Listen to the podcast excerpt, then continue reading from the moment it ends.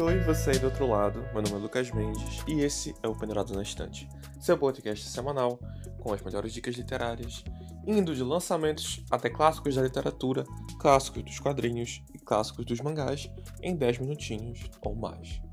Então, galera, continuando o nosso especial de Halloween, é, tem sido bem divertido é, toda essa programação. Eu estou muito feliz de estar poder continuando ela da forma que eu queria regularmente apesar das loucuras e apesar de você estar consumindo a minha alma e destruindo o meu viver, eu tô muito feliz que eu tô continuando é, aqui com vocês, que a gente tá podendo ter esse diálogo, os episódios estão tendo uma resposta bem legal. E eu tô muito feliz da gente estar tá poder compartilhar isso.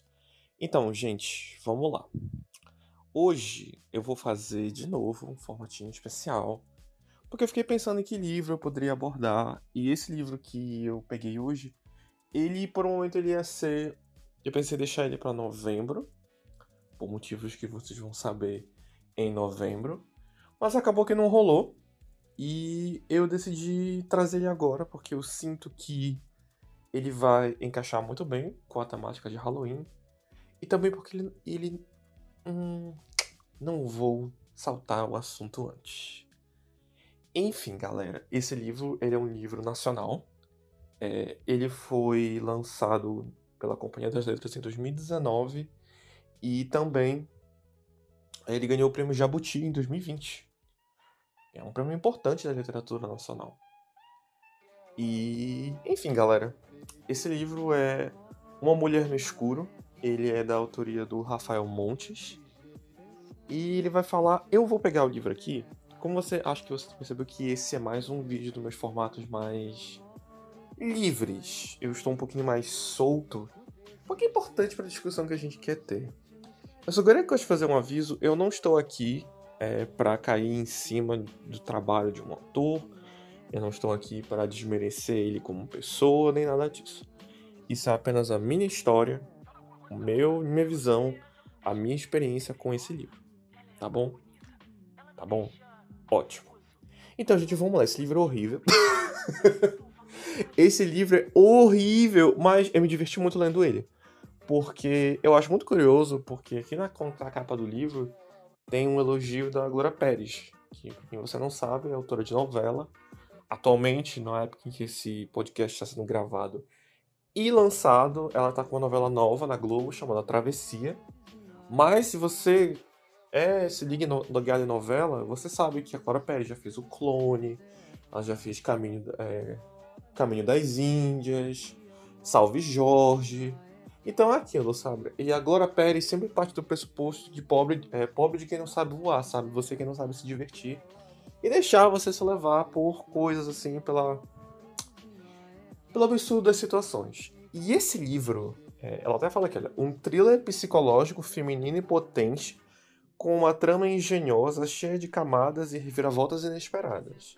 Fiquei hipnotizada. E eu acho muito apropriado que ela tenha esse elogio da Glória Pérez, porque esse livro é uma novela da Glória Pérez. Ele é basicamente o protótipo de uma novela das 11 da Glória Pérez. É, ele se encaixa em um subgênero do suspense que eu carinhosamente chamo de mulher coringando enquanto busca a verdade.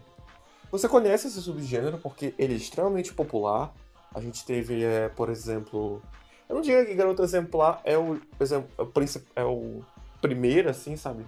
Mas ele, e nem, ele nem se encaixa nisso de certa forma. Porém, eu diria que ele foi o precursor dessa tendência.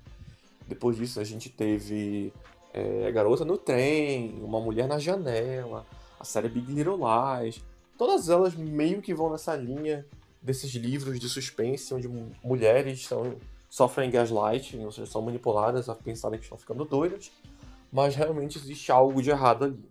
Isso não é novo, mas é meio que uma tendência literária que começou de uns anos para cá. E eu diria que esse é o nosso grande exemplar tupiniquim desse gênero. É... Eu já conheci o trabalho do Rafael Montes há muitos anos. É... Eu li Jantar Secreto quando eu tinha 16 anos. Que eu acho que não foi uma decisão boa, porque o livro não é apropriado para 16 anos, mas tudo bem, acontece. E quando eu tinha 16 anos, eu achava o trabalho dele incrível. Eu não reli Jantar Secreto, e eu, depois de ter lido esse livro, eu também não pretendo fazer isso. E eu vou explicar o porquê, mas antes, deixa eu dar uma sinopse do que é uma mulher no escuro. Porque, enfim, estou falando aqui, falando aqui, e eu não parei para dizer nada, mas vamos lá. É... Victoria Bravo, Victoria Bravo, esse nome, era apenas uma criança quando viu toda a família ser assassinada a facadas. Pai, mãe e irmão foram mortos e tiveram o rosto pichado de preto. Na mesma noite, Santiago, um jovem de 17 anos, se entregou à polícia com as mãos ensanguentadas. Confessou o crime e ficou conhecido nos jornais como O Pichador, sem nunca explicar por que matou a família Bravo, nem o motivo de ter deixado a caçula viva. 20 anos depois, Vic mora sozinha e trabalha como garçonete num pequeno café. Por causa do trauma, ainda mantém hábitos infantis, tem pesadelos frequentes e sérias dificuldades para se relacionar amorosa e afetivamente.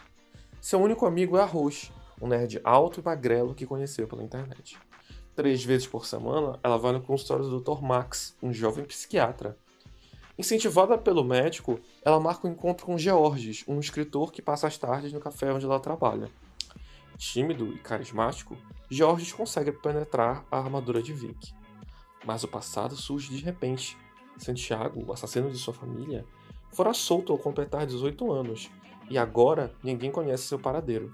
Não há fotos recentes ou informações sobre ele em lugar algum. Aos poucos, Victoria se vê enredada em um oscilante jogo de gato e rato, e precisa mergulhar na própria história para se salvar. Então, gente, a premissa desse livro é boa. Eu vou deixar isso de cara. A premissa do livro é ótima. É, o livro ele se passa no Rio de Janeiro, é, o que dá um certo frescor, pra, apesar de que todo livro nacional se passa em São Paulo, no Rio de Janeiro, que ganha visibilidade, o que é um pouco exaustivo. Mas aqui eu eu eu eu voei, eu voei. Eu não importo que livro se passa no Rio de Janeiro, o autor é carioca, então faz sentido ele falar da realidade dele. E eu acho que isso deixa as, as, as dinâmicas um pouco mais interessantes. É, tanto da geografia das coisas, tanto como a história se desenrola, tanto quanto, enfim, todo o grande mistério da trama, que é basicamente qual dos homens da vida da Victoria pode ser ou não um assassino.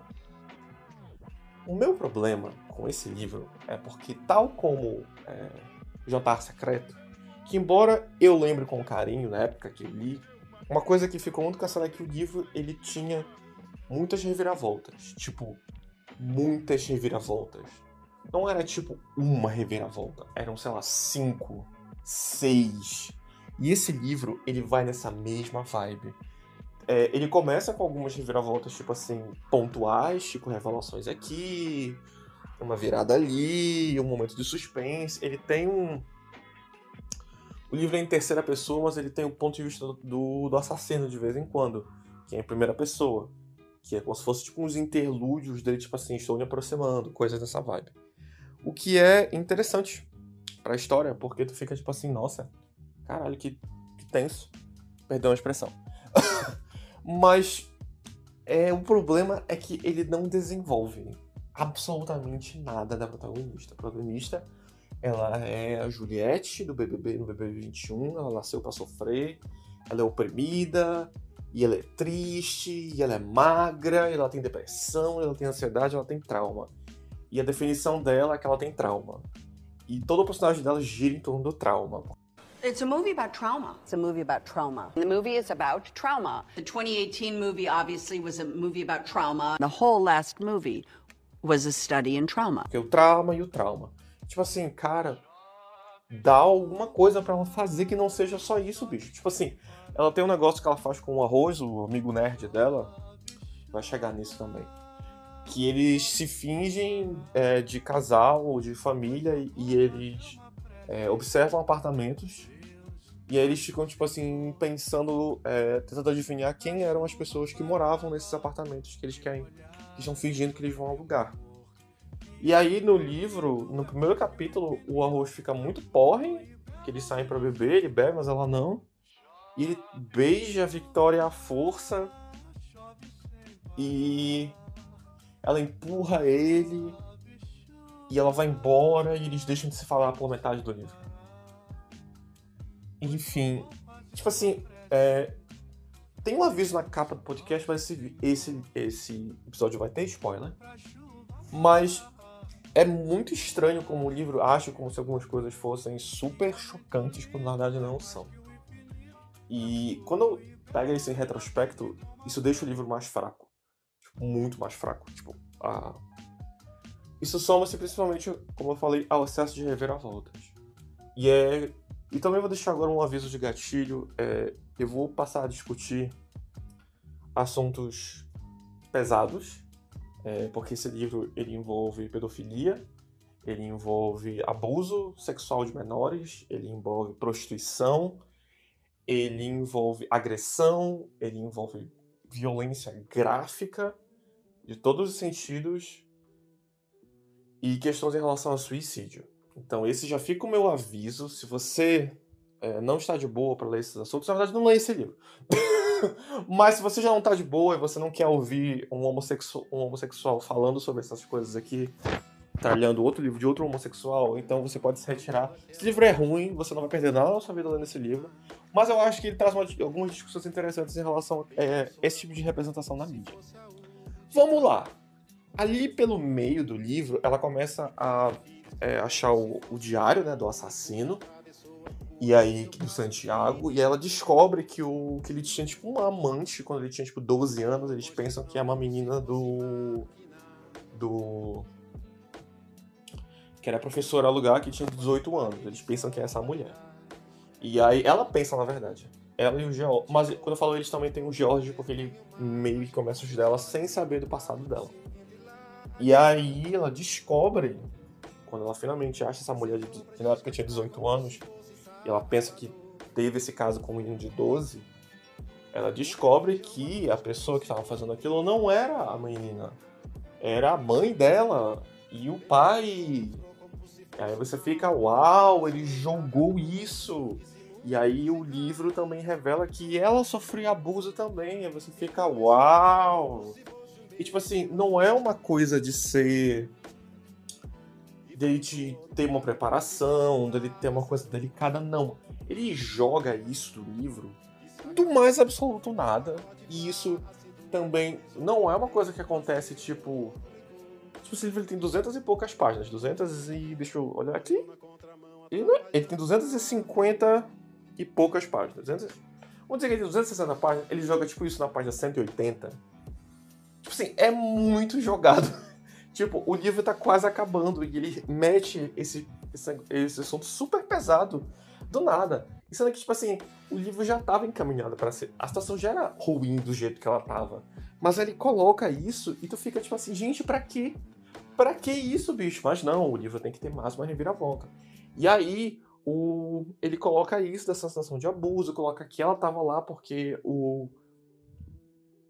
O pai dela era o que filmava a esposa tendo esses casos com os menores de idade, porque eles eram donos dessa escola. E aí tem toda essa questão, e tipo assim, é feito de um jeito tão exagerado e cartunesco tipo assim, os diálogos, é, as coisas. Ah, ela era minha Rapunzel. E eu era seu príncipe de mais ninguém. E, tipo assim, funcionaria se você pensa que é a lógica de uma criança, só que o, o diário do menino não parece o diário de uma criança, parece totalmente um adulto tentando emular frases infantis. Então tu não consegue levar a sério. E aí a Victoria, ela além de ser só uma protagonista chata, ela é insuportável, porque ela simplesmente, ela, e tipo assim, gente, não tem nada contra você fazer um personagem insuportável. Que é um exemplo é, bom de personagem que é traumatizada, mas não é insuportável. Laurie Strode, da franquia Halloween, que teve recentemente agora a bomba Halloween Ends. Que, e que em 2021 já teve a bomba Halloween Kills. Coitada. Ela sempre foi a melhor parte das duas coisas, das duas produções. E do Halloween de 2018 lá. Porque a Jamie Lee Curtis, a Jamie Lee Curtis, ela sabe entregar esse tipo de coisa. Que é outro exemplo de personagem traumatizada que entrega carisma?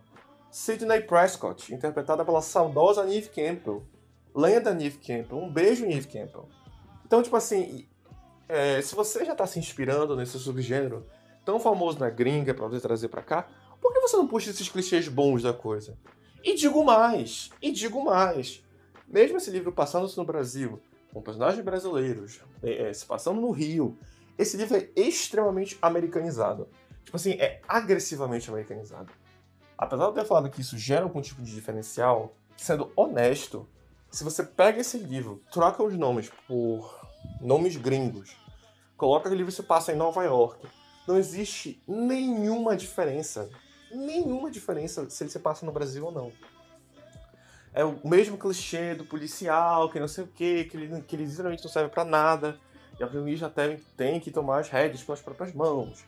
Tem uma questão que ela não começa a se sentir paranoica, ela vai chorar dentro do apartamento, aí fica o capítulo inteiro dela, oh meu Deus, eu não sei o que fazer. Tem um, uma cena, ela descobre um quadro é, com vários fios conectados e fotos dela. E ela fica, oh meu Deus, aí só falta aparecer uma música, tipo assim, tan, tan, tan. Então, o livro ele é muito, muito, muito americanizado. Ele é muito. Isso torna o livro muito previsível. E isso começa a se somar com a quantidade ridícula de reviravoltas que ele começa a ter, porque ele joga essa reviravolta do abuso. Joga a reviravolta que o abusador, na verdade, era a família dela. Aí ele joga a reviravolta que ela. que ela passou por isso, então o assassino conhecia ela. E aí ele joga a reviravolta que o irmão dela, se não me engano, ele passou a agredir o cara também. Foi por isso que ele foi o último a morrer. Aí ele joga a reviravolta que o assassino que o assassino é o psiquiatra, porque ele surta com ela e com a tia-avó, que é a única parente que a protagonista tem. Surta com ela e com a tia-avó. E começa a xingar do nada, como se fosse. Tipo assim, aquelas, aquelas revelações do vilão dele torcendo o, o, bigode, sabe? Tipo, é muito cartunesco. E aí, para completar, quando eles têm toda uma cena de ação muito ruim, que dura uma página onde ela mata o cara, ela é levada pela, pela polícia, quer dizer, para o hospital, pelo amigo dela, que volta a aparecer do meu livro final. E, surpresa, surpresa, o Incel, que é literalmente, basicamente, como ela define o amigo dela, é o assassino o tempo todo. Uau! Quem diria? Tipo assim, é tão gratuito, tão gratuito. E aí, o jeito como ele usa o fato dela seduzir ele sexualmente para ele poder enfiar uma faca nele, e aí ela mata ele e ela ir. E isso porque antes disso ainda tem a outra reviravolta de que o namorado dela, o cara que ela tava se apaixonando, que ela se permitiu ter, ele sabia do passado dela o tempo inteiro, ele estava atrás dela, e aí o livro, tipo assim, ele faz toda aquela questão para dizer que ele é o assassino. Mas aí, surpresa, ele não é o assassino. Na verdade, ele era apenas um repórter que sabia do caso dela e preferiu seduzir ela para poder fazer uma reportagem mas no processo ele se apaixonou de verdade, sabe? Tipo, é, o livro ele trata, tipo assim, o fato da protagonista ser deficiente, por causa que quando ela foi atacada pelo assassino, ele cortou fora a perna dela, é tratado como uma reviravolta também. tipo, é um dos primeiros momentos que ele faz, tipo assim, surpresa!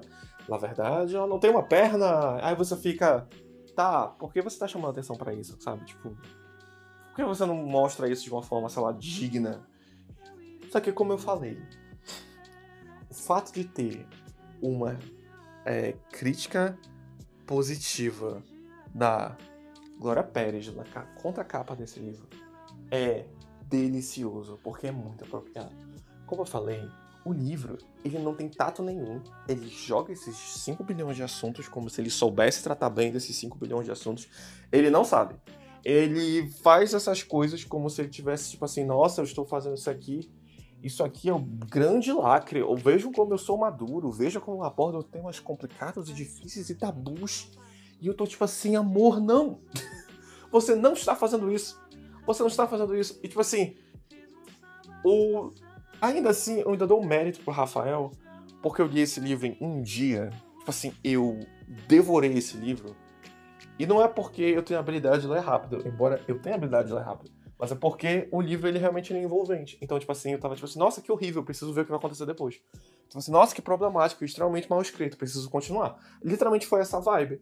E quando o livro acabou, eu fiquei, bicho, isso aqui não é um livro, isso é um roteiro de minissérie das 11. Tipo assim, eu não pesquisei, porque esse livro não vale a pena, é, se isso aqui vai ganhar uma adaptação. Eu posso jurar que vai ganhar. Eu tenho certeza que isso aqui vai ser adaptado. Se não estiver gravando vão anunciar em breve algum um tipo de gravação, porque o próprio livro ele é feito nesse formato, ele é basicamente um template de roteiro para o filme de mulher coringando enquanto busca a verdade. Então, assim, eu vou dizer que as eu vou dizer que a experiência foi ruim? Sim não. A parte do sim é porque não foi uma leitura boa. A parte do não é porque eu, eu tive entretenimento, eu voei. Mas eu acho que existem jeitos e jeitos de você escrever um livro de suspense com tantos temas sérios, com tantas polêmicas sem você perder a mão, sem você ter empatia por aquilo que você está tratando. Porque é, isso são coisas que realmente acontecem, sabe? Tipo, pessoas realmente sofrem disso. E você basicamente minerar sofrimento para gerar entretenimento me parece um pouquinho. Hum, sabe? Eu vou dar mérito pro, pro Rafael por ter escrito um livro tão envolvente. É, como eu falei, eu tenho uma. A minha rotina está um inferno. E o fato de eu ter conseguido ler esse livro é, de cabo a rabo foi bom, mostra como ele sabe envolver o leitor. Então, o Rafael não é, cara, não é um autor ruim, mas eu acho que, sei lá, ele precisa, sei lá, de, de alguém que diga, amor, vamos revisar isso aí, que tal você, sei lá, não escrever como, como se você fosse esse homem cis que está tentando lacrar a todo momento, sabe? Quem sabe você possa desenvolver uma sensibilidade maior? Talvez, talvez fica a questão. É, então, gente, esse foi o meu. esse foi o nosso penúltimo episódio do especial de Halloween desse mês. É, eu tava pensando em guardar esse livro pra programação que eu tô planejando em novembro, mas eu percebi que, um, não seria válido, e dois, eu não queria é, enaltecer esse livro. Mas eu acho que, mesmo assim, ele vai funcionar super bem para aquilo que eu estou planejando para para esse mês, no caso do episódio de hoje. E é isso, galera. Eu queria agradecer a audiência de vocês. Lembrando, eu não quero. Tô dizendo assim pra atacar o autor, mas só tô dizendo que, enfim. Eu achei básico, eu achei problemático e bizarro, mas ao mesmo tempo eu tava quase rindo do quão é, sem limite algum esse, esse livro é. Como ele simplesmente joga todas essas coisas horríveis e diga, é isso, sabe? Então, sei lá, pelo menos ele me deu um dia sem pensar em nada. E eu sou grato por isso. Sou grato por isso. É, bom, gente, esse foi o episódio de hoje do Pentado na Estante. Gostaria de agradecer de novo. É, meu nome é Lucas Mendes e a gente se vê semana que vem.